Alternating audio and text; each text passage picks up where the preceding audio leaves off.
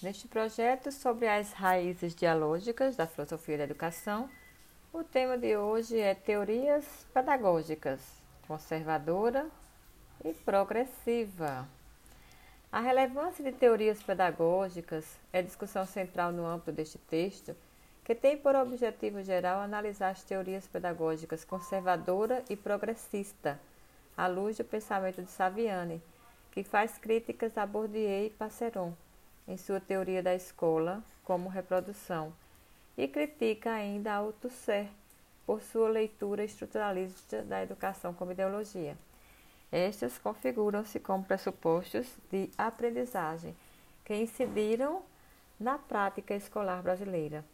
A pesquisa desenvolve-se a partir dos seguintes objetivos específicos: discorrer sobre escola e cultura no âmbito de teorias pedagógicas conservadora, conservadoras, examinar a relação trabalho escolar por meio de teorias pedagógicas progressistas e investigar a escola em relação à educação e realidade histórica.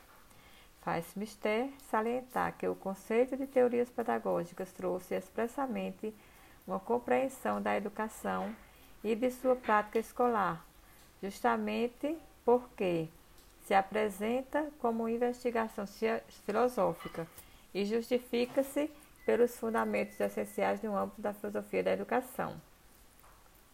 O desenvolvimento tem por base materiais bibliográficos, websites e artigos científicos. Interalia com o uso de ferramentas metodológicas de natureza qualitativa método dedutivo e caráter interpretativista. O quadro teórico-metodológico da filosofia bakhtiniana da linguagem observa o já dito e as vozes do texto que consistem em outrem e argumentos de análise do discurso. Como resultados, demonstra-se a teoria pedagógica de Saviani presente na prática escolar brasileira.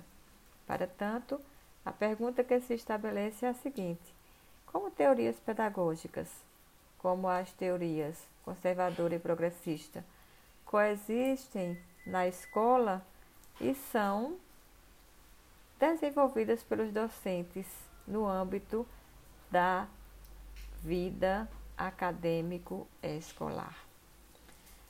Obrigada por ter ficado comigo até o final. Venha dialogar comigo e no próximo episódio nós teremos História da Educação Brasileira, do período colonial à Era Vargas.